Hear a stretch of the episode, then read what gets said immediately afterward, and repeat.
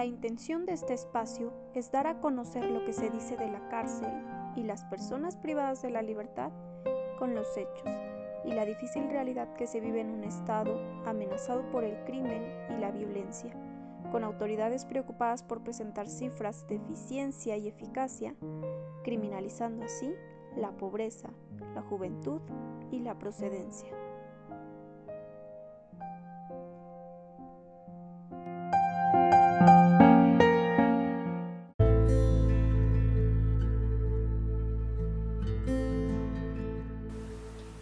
Bienvenidos a un episodio más de Voces por la Libertad. En este episodio daremos continuación a la lectura del libro de David Cilia Olmos. Y también daremos voz a otro de los casos que visibiliza la plataforma Haz valer mi libertad, respaldada por el Centro de Derechos Humanos Seferino Ladrillero.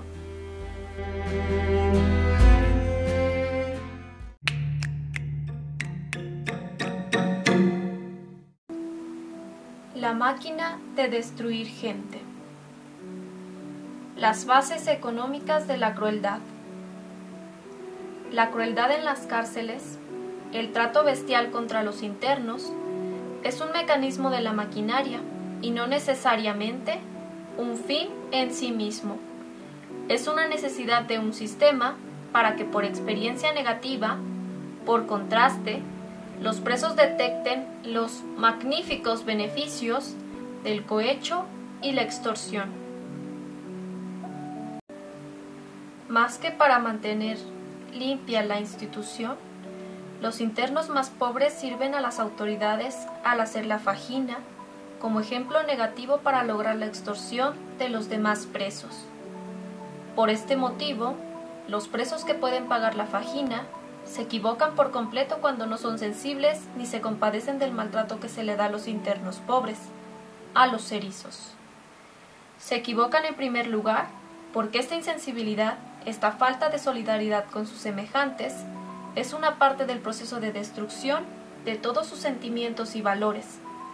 Por lo regular, luego de unos días de terapia intensiva, o sea, de cárcel, el ver a una persona lavando pasillos en el frío de la madrugada, o saberlo durmiendo junto a un excremento en los lugares destinados para ellos, no causa ningún sentimiento de solidaridad o misericordia, ningún gesto de humanismo. Estas escenas y otras peores solo provocan cuando mucho un suspiro de alivio y un qué bueno que no estoy igual. Y se equivocan en segundo lugar porque pese a que quienes sufren esta crueldad son los presos más pobres, el objetivo económico de esta barbaridad está encaminado a aligerar la cartera de los que no lo son tanto.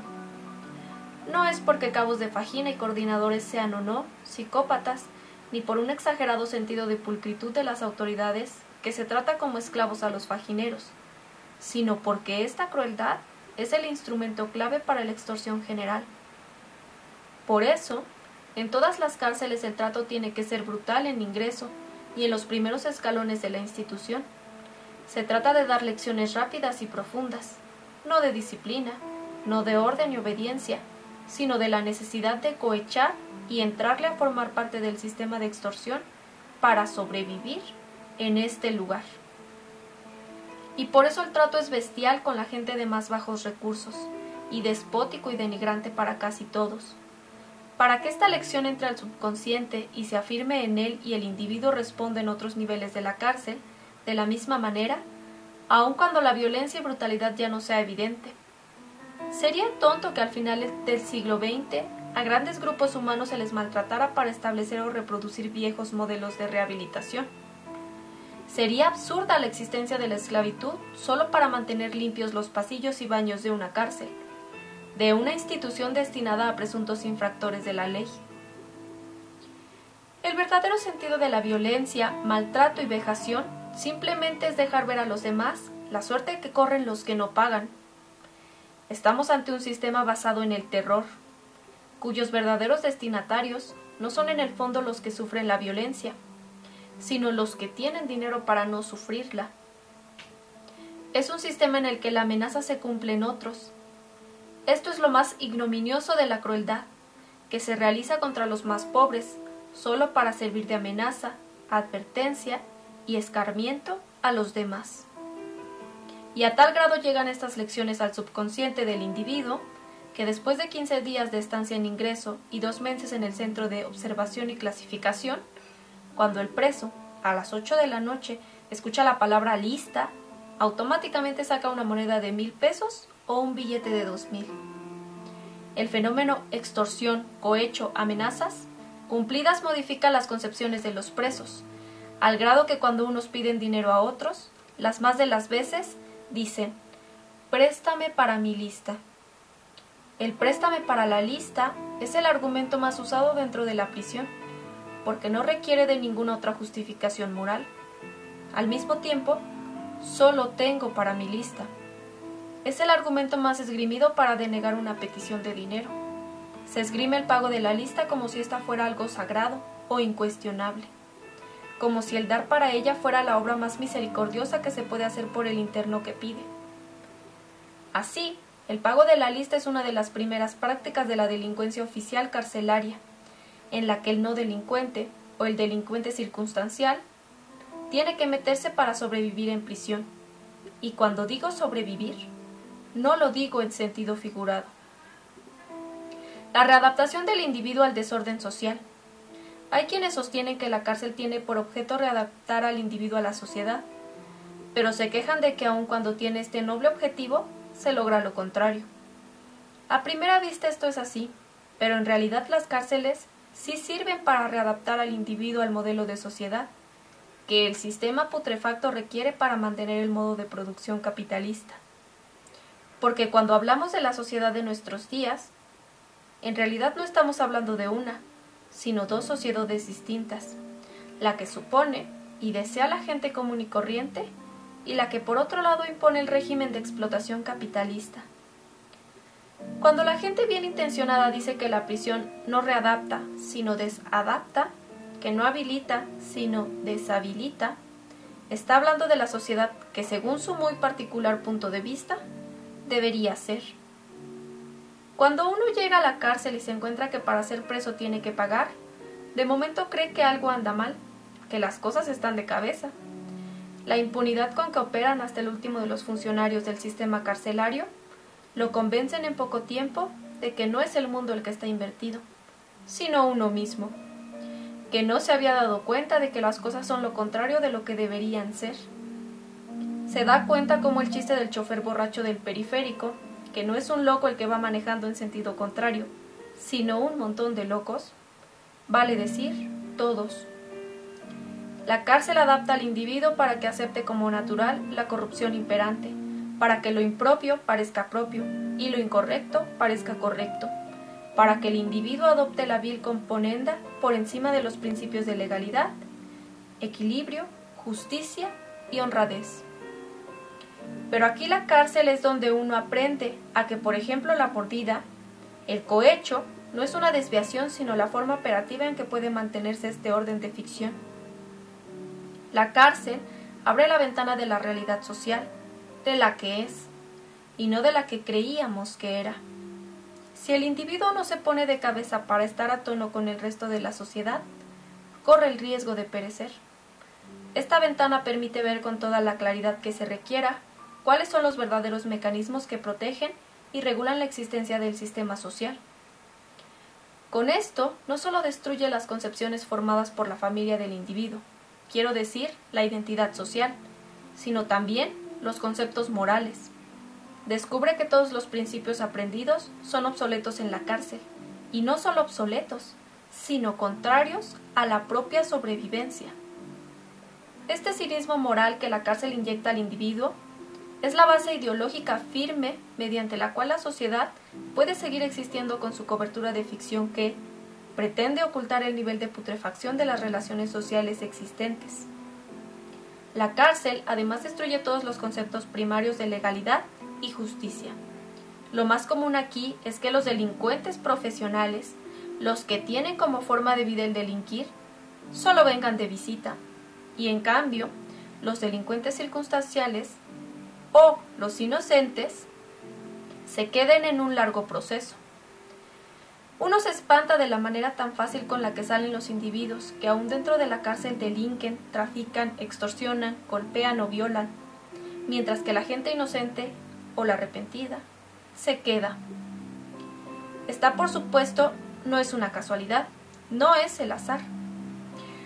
Lo que determina la pronta libertad de unos y la lenta de los otros es que los delincuentes habituales ya son parte del sistema, conocen de antemano su funcionamiento han usado antes sus mecanismos reales, ya se han adaptado a él. No es extraño entonces que la visita a la cárcel solo sea una contrariedad, un accidente dentro de su actividad. Pero donde más se observa que la legalidad y justicia es exactamente lo contrario, no es en los que caen y salen, sino en los que nunca caen.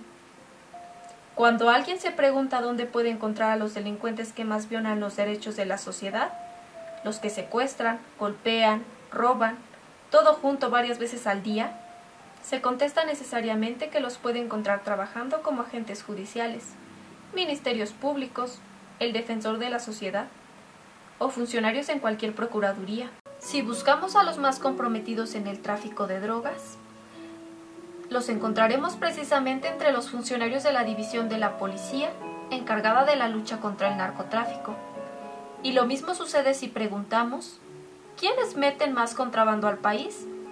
La respuesta será siempre que son los propios agentes y funcionarios aduanales, es decir, los que en teoría están para impedirlo.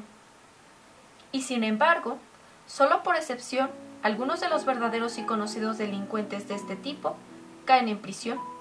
Los que delinquen al mayoreo, en grande, los que verdaderamente son nocivos a la sociedad, son los que la sociedad capitalista tiene de ejemplo para los demás. A la cárcel solo llegan los pagadores, que han de hacer parecer que en este sistema se persigue y se castiga el delito, cuando en realidad sucede lo contrario.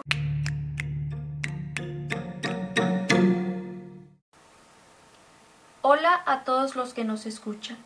En este episodio nos acompaña Antonio Candelaria y Alicia Reyes, padres de Antonio Candelaria Reyes, joven acusado y sentenciado por un delito que no cometió. Como padres nos hablarán sobre el tortuoso proceso que han tenido que vivir en estos cinco años, tres meses que lleva su hijo injustamente preso. Gusto en saludarlos. Igualmente, Clau. Igualmente, Clau. Bueno, pues como pudimos escuchar en el segmento del libro, se habla de la extorsión como una práctica de supervivencia dentro de las prisiones, poniendo un ejemplo muy básico como el pago de la lista, ¿no? Sin embargo, pues sabemos que esto se extiende a otras situaciones o momentos de la prisión. ¿Ustedes como familiares se han percatado de esto en las visitas familiares o Antonio les ha hablado sobre esto? Sí, claro, Clau. Eh, es algo que vivimos diariamente cuando bueno, vamos a visita. Desde el momento que tú quieres ingresar algo, se da esta situación de extorsión porque sabemos que si no damos dinero no podemos ingresar lo que nuestros familiares necesitan y es muy frustrante que cuando a veces no lo tienes, pues simplemente ellos te dicen no pasa, eh, para que vayan a buscar a tu interno tienes que dar una moneda. O sea, como dicen, es la cárcel más bueno, es el hotel más caro del mundo.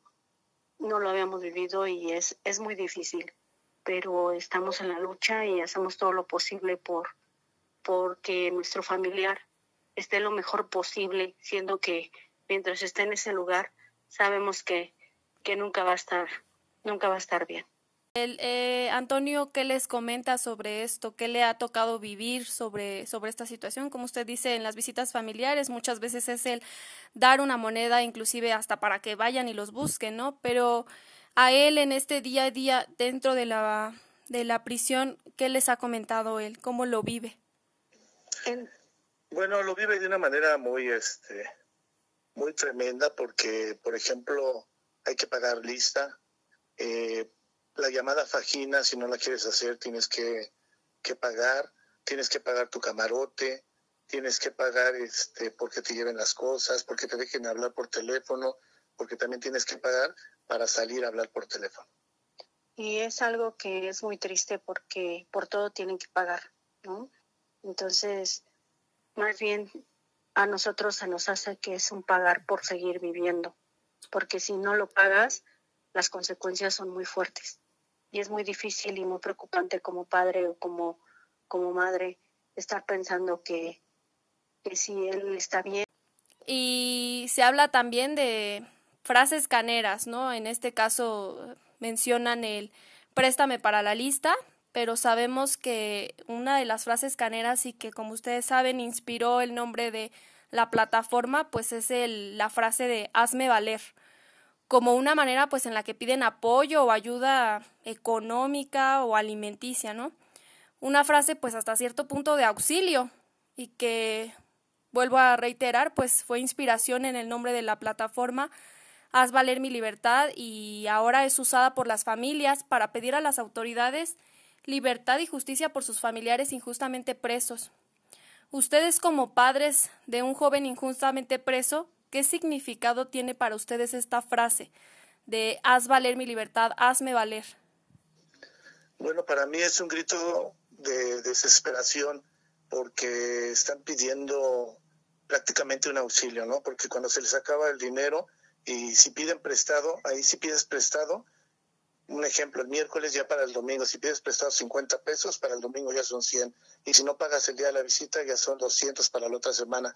Entonces, para que no se acumule todo este tipo de situaciones, muchas veces les dicen a sus compañeros, a los más cercanos o a los que realmente les tienen confianza, ¿qué onda? Hazme valer, ¿no? Para pagar el dinero que presté.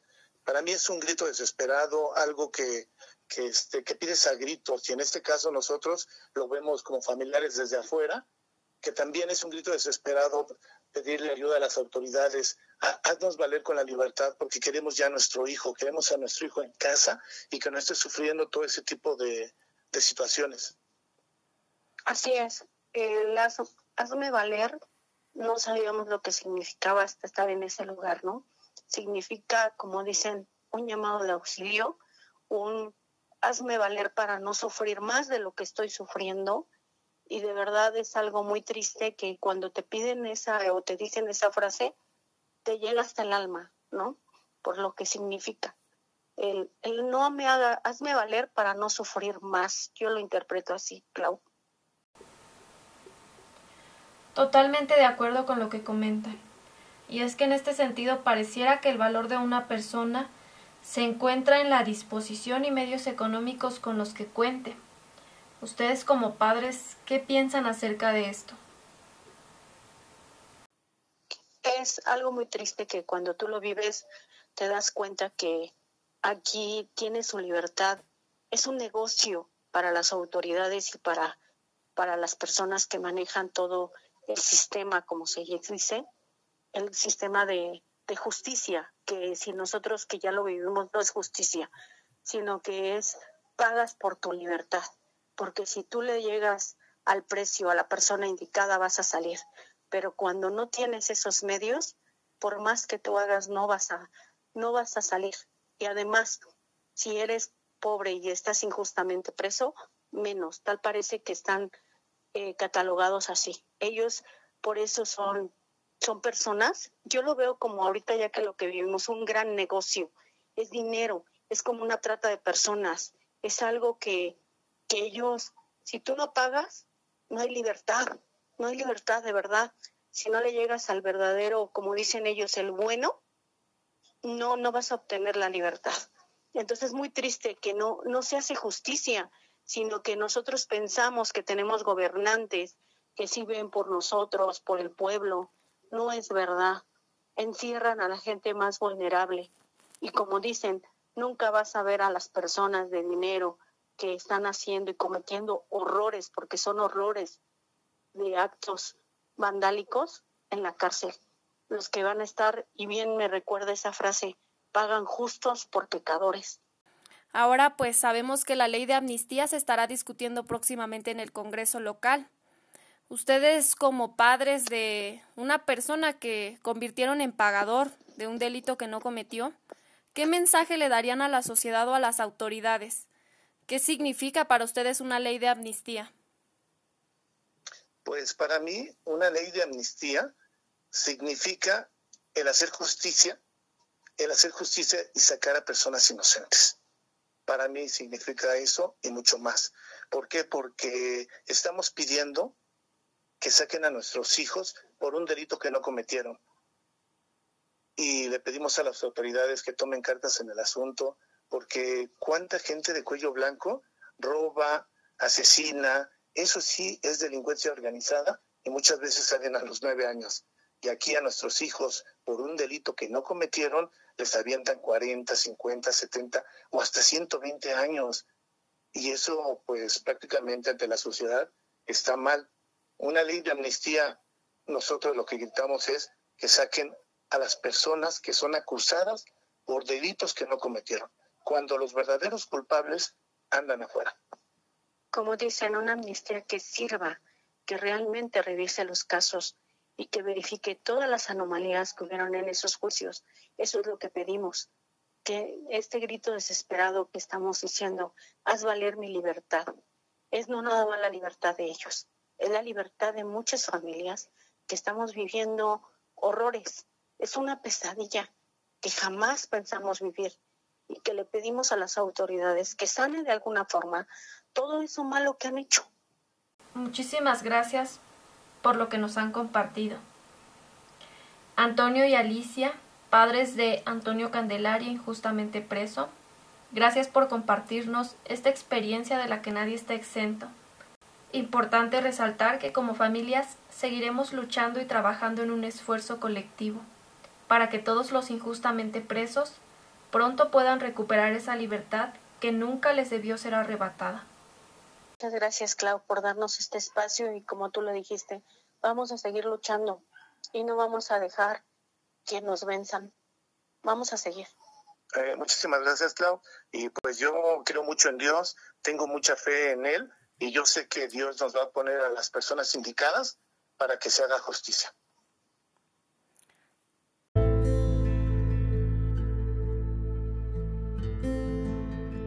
Nos escuchamos en el siguiente episodio de Voces por la Libertad. Muchas gracias.